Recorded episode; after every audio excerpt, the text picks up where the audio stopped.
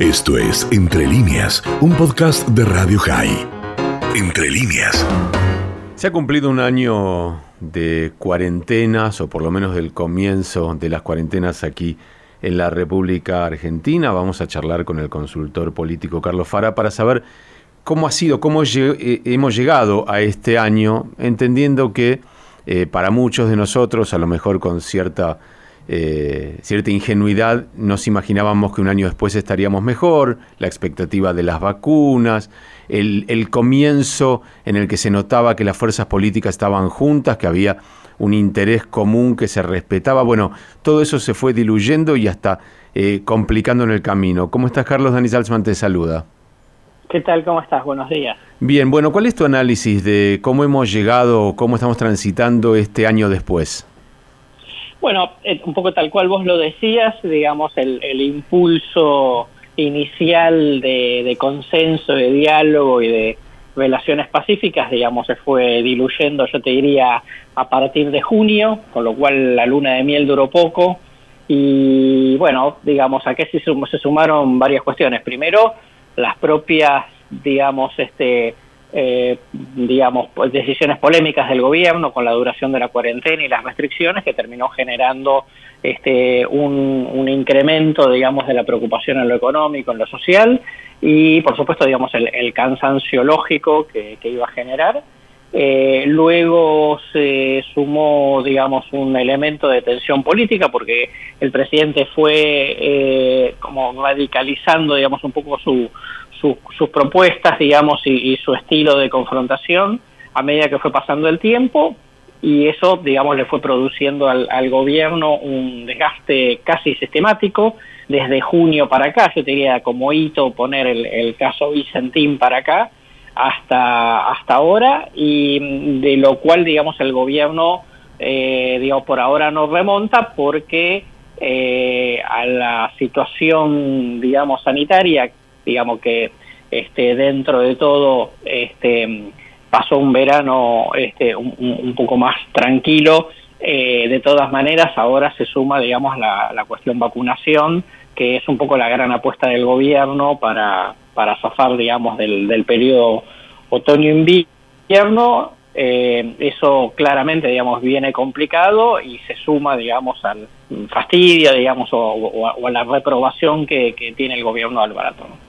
Ahora, queda claro, Carlos, que el problema o uno de los problemas serios es justamente el equilibrio dentro del espacio que gobierna, entendiendo que esa radicalización que mencionabas está relacionada con la agenda personal o con la agenda ideológica de Cristina Fernández de Kirchner. Eh, ¿Cómo imaginás? Porque este año tenemos elecciones parlamentarias. Eh, yo entiendo que muchas de las personas que habían votado a Macri pueden haberse desilusionado y apostado por Alberto Fernández pensando que Alberto Fernández no es Cristina, pero llegamos a este momento previo a unas elecciones en las cuales me imagino que aquellos que tuvieron esa intención de voto en ese momento hoy no estarán muy contentos. Tampoco están contentos quienes votaron a Alberto Fernández porque pensaron que Alberto Fernández era el, la, cabeza visible de la ideología de Cristina. Digo, ¿cómo se iría conformando ese espectro de votantes de cara a unas elecciones, siendo que parece ser que nadie está contento con Alberto?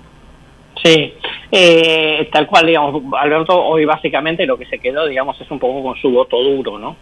Entonces, em, eh, la descripción que vos haces es correcta, eh, digamos, desilusionados con Macri eh, crecieron en la moderación de Alberto y ahora, digamos, también están este, desilusionados, con lo cual esto desde el punto de vista de la dinámica, te diría que en el caso del gobierno, del oficialismo, es muy difícil, digamos, que puedan recuperar ese voto, este, sobre todo porque además, digamos, la las tensiones que eran naturales eh, en el frente de todos se fueron agudizando y, en la medida, digamos, en la cual Cristina Fernández de Kirchner no ve solución, digamos, a sus cuestiones judiciales, esa, esa este, tensión este, se acentúa y se va a seguir acentuando, porque, digamos, tampoco es una cuestión, digamos, que, que se pueda resolver de la noche a la mañana eh, en función, digamos, a su, a su propio visión, digamos, de, lo que ella le gustaría que suceda. ¿Y cuál es el espacio que tiene Alberto Fernández o lo que se podría llamar el albertismo para poder equilibrar frente al electorado esa imagen de moderación, especialmente porque las últimas decisiones tomadas son, digamos, eh, se han inclinado decididamente a seguir la agenda de Cristina Fernández de Kirchner, creo que entendiendo Alberto que perdidos los votos que confiaron en él, necesita reforzar por lo menos eh, o agregar a sus votos duros los votos duros cristinistas. Sí, yo creo que tiene muy poco espacio, la verdad, ¿no? Porque, porque digamos, él eh, no maneja, digamos, él, no, tiene, digamos, votos, nunca los tuvo, en realidad, digamos, lo que agregó fue, este, digamos, una alternativa de ampliar el kirchnerismo este, para poder sumar otros sectores como el sector de masa y eso, digamos, obviamente era endeble, eso de que, digamos, la condición para mantener eso era que cumpliera con el contrato de la moderación. No cumplido eso, digamos, este se, se vuelve muy complicado y yo personalmente creo que además él nunca quiso hacer albertismo porque el albertismo implicaba, digamos, para alguien que fue llamado a ser un denominador común dentro de la coalición, el albertismo significaba, digamos, generar como un sector este, adicional dentro de la mesa y él no podía ser juez y parte. Para, para no ser parte, digamos, se queda como juez, pero como un juez claramente este, de, deslucido y a partir de eso, digamos, su, su margen de maniobra, habilidad política, digamos, es muy acotado. Y hablando de márgenes de maniobra, ¿qué margen tiene este gobierno hoy, por ejemplo, para la imposición de restricciones, entendiendo que el mensaje del otro día de Alberto Fernández, el primero en cadena en todo su gobierno, fue para decir las cosas van mal en realidad, eh, para echarle culpa a otros, por supuesto, como siempre han hecho, pero básicamente para decir las cosas no están yendo bien. Sí, totalmente. Y mira, em, este, él, él, digamos, en esta, en esta circunstancia, este, tiene, digamos, la dificultad de que no puede ofrecer una solución a la cuestión sanitaria, como es el tema de las vacunas,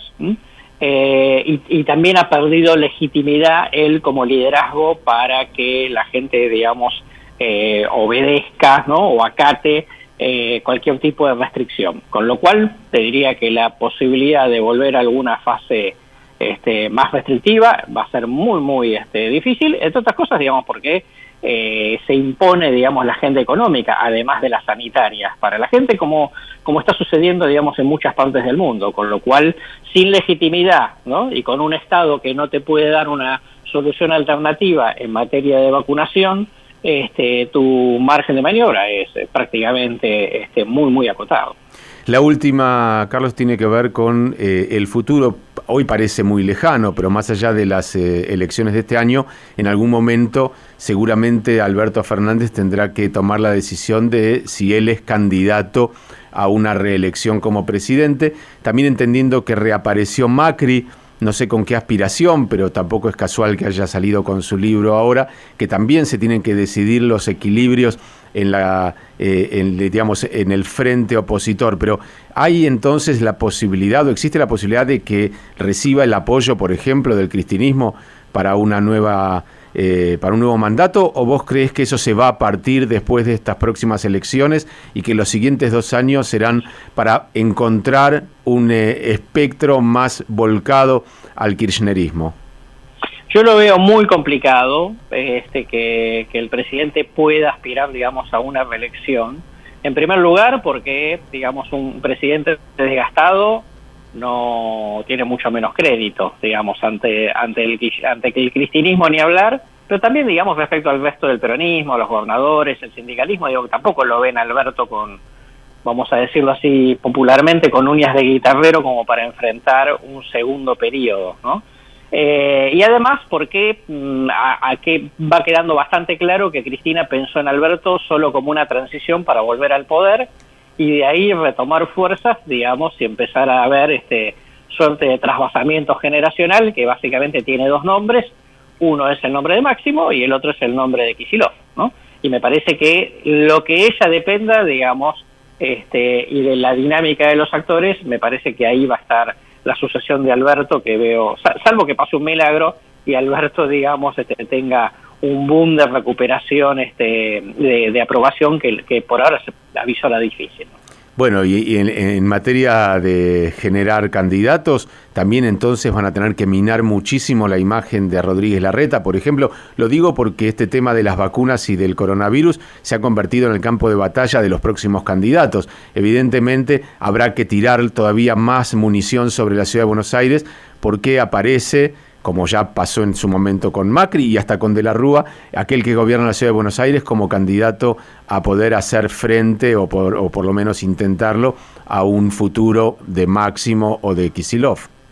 Sí, totalmente, porque además Horacio Rodríguez Larreta está en la particular situación de hoy, primero es la figura, digamos, más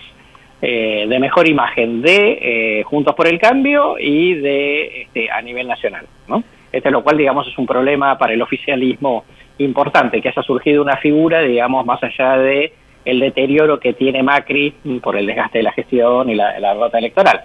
Y este, este Horacio Rodríguez Larreta ah, está teniendo hasta acá, digamos, la habilidad para poder este, captar este, imagen positiva en aquellos precisamente que habían votado a Macri, se desilusionaron, fueron esperanzados a votar a Alberto y ahora están desilusionados con Alberto y ahí, digamos, en ese electorado moderado, independiente, tiene buena buen desempeño este, Rodríguez Larreta y a partir de eso, digamos, si se incrementa el dolor de cabeza del oficialismo, digamos, pensando en el 2023. Y la Argentina en general va de tragedia en tragedia, pero nunca se aburre porque esto recién empieza, aunque parezca que debería estar terminando, digo, toda la saga de la pandemia que debimos haber estado eh, concluyendo por estos tiempos con una buena vacunación, evidentemente tendrá su impacto en el futuro. Carlos, muchísimas gracias por este análisis. No, por favor, que tengan lindo día. Gracias. Carlos Fara es consultor político. El tema, el manejo de la pandemia y la situación política aquí en la República Argentina, un año después del comienzo de las restricciones. Esto fue Entre líneas, un podcast de Radio High. Puedes seguir escuchando y compartiendo nuestro contenido en Spotify, nuestro portal radiohigh.com y nuestras redes sociales.